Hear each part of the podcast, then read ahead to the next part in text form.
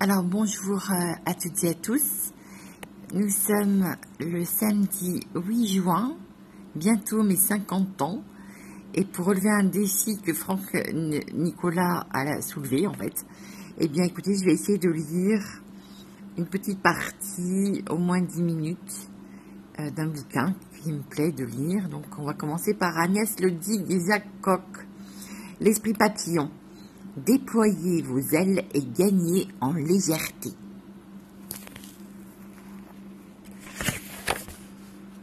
Parcourons ce livre, qui est aussi un livre, je crois, fait d'exercices. L'esprit papillon, déployez vos ailes et gagnez en toute liberté. Je tourne les pages. C'est presque plus long de tourner les pages que de lire apparemment. Hein. Alors, ma symbolique du papillon? Le papillon, lorsqu'il évoque... Non, attendez, je vais mettre mes petites lunettes. On recommence. On y est. Le papillon évoque l'âme qui s'envole de son corps cocon. Il symbolise la légèreté quand il déploie ses ailes et prend de la hauteur. Il virevolte au gré des vents, au gré des fleurs, suivant une trajectoire aléatoire. La vie est un peu ainsi, non? Il semble fragile et résiste pourtant des années. On lui attribue l'effet papillon, les petits riens qui peuvent provoquer de grandes choses. Enfin, il cherche la lumière et passe sa vie dans les fleurs. Jolie destinée.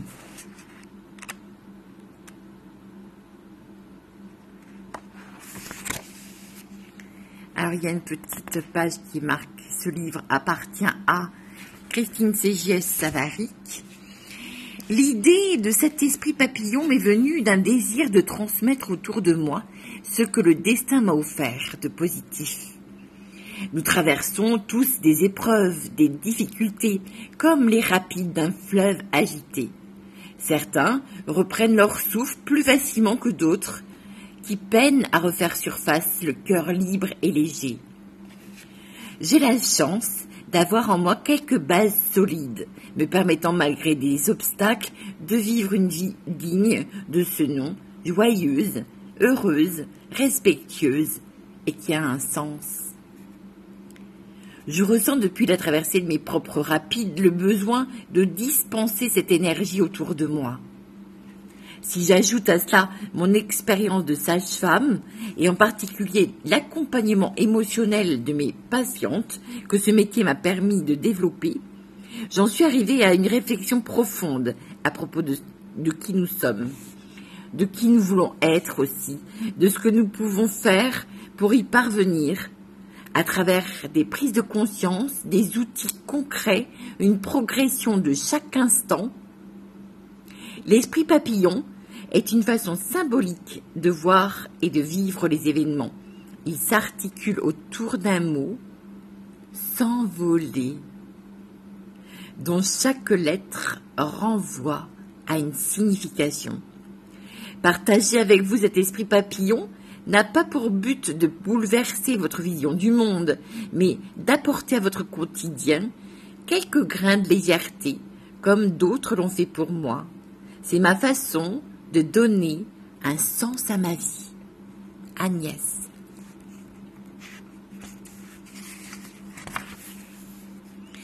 J'ai toujours été d'une grande sensibilité face au monde, et ce, dès l'enfance. Si cela implique de ressentir plus vite et plus fort les coups durs, les injustices, la méchanceté, parce que le filtre de protection est bien plus ténu, L'hypersensibilité m'a aussi permis d'aller à la rencontre des autres en comprenant leurs émotions et en les ressentant pour eux. En fait, de l'empathie.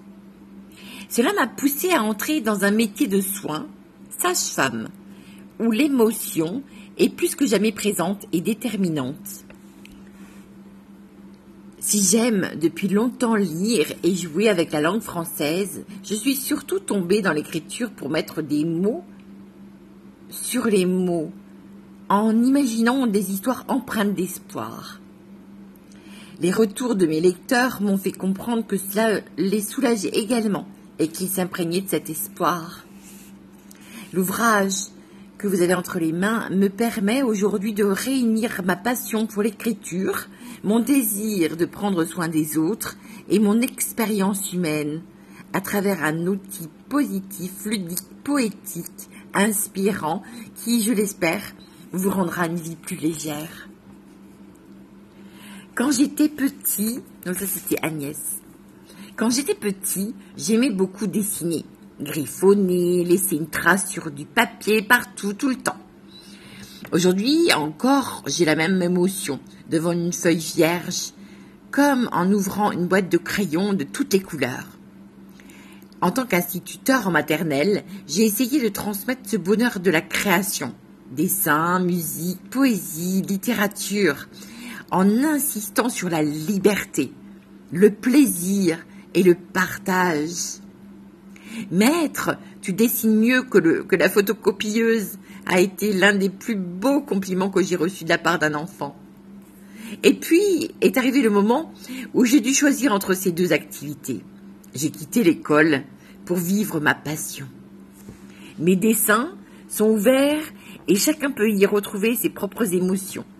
Vecteur de communication, de réflexion, de poésie. Il compense un cynisme et la méchanceté trop présents dans notre société. Quand j'arrive à traiter d'un sujet très grave, avec tendresse et sans mièvrerie, je considère que j'ai réussi mon objectif. J'espère traduire dans mes créations les émois de l'enfance, l'humour, la tendresse, tout en essayant de faire réfléchir en douceur et de faire passer quelques messages qui rendront la vie un peu plus jolie. Jacques. Pourquoi nous deux, Jacques et Agnès, en cherchant la façon de vous accompagner sur un petit bout de votre chemin intérieur vers un peu plus de lumière, j'ai compris qu'il me fallait illustrer mes propos, si possible en poésie. La poésie est une lumière à elle toute seule. J'ai immédiatement pensé à Jacques Roch, un dessinateur devenu ami, tant nos univers sont à la fois proches et complémentaires. Mon écriture peut apaiser les mots, ces dessins pour habiller les mots et un désir prêt à partager, vous apporter avec humilité et bienveillance toute notre sensibilité, de la couleur, peut-être quelques pistes pour faire de chaque instant un souvenir agréable et à travers les difficultés, la force d'être capable de les surmonter. en acceptant de vous laisser guider par ce petit papillon à l'esprit léger. C'est la porte de votre espace intérieur que vous allez entrebâiller. Et si vous étiez une maison, et si chaque pièce correspondait à une sphère de votre vie Ouvrez les portes et les fenêtres, faites des courants d'air, prenez conscience de qui vous êtes et de comment vous fonctionnez réajustez, réajustez avec quelques outils simples. Répondez à vos besoins, souriez, gagnez en légèreté, trouvez l'apaisement. Vous pourrez comprendre au fil des pages comment votre voix négative et rabat-joie vous fait peur, vous juge, vous mine, tisse sa toile pour vous prendre au piège, votre voix araignée et comment apprendre à la faire taire grâce à une voix positive, encourageante, bienveillante, une voix étoile qui vous guide, lumineuse, pour vous faire prendre de la hauteur. Griffonner, colorier, raturer, créer, découper selon vos humeurs à votre image dans l'ordre ou dans le désordre en sautant les pages, en y revenant ou pas. C'est bon de se sentir léger. Virevoltez de pièce en pièce au sein de votre maison, au gré de vos envies, de vos besoins. Laissez reposer l'ouvrage et reprenez-le dans quelques mois pour le relire avec le recul et le changement que vous aurez pu peut-être engager grâce aux outils que nous vous proposons au fil des pages Cette œuvre doit être synonyme de légèreté, de liberté, de progression positive et surtout de plaisir. Alors, à vos feutres, crayons de papier, gomme, ciseaux, votre plus beau stylo, pinceau, etc. et votre grand cœur ouvert sur votre petit intérieur. J'espère que ça vous a plu. Défi numéro 1, exaucé 10 minutes 25 secondes. Merci Franck, à très très bientôt. Bonne fin de soirée à tous.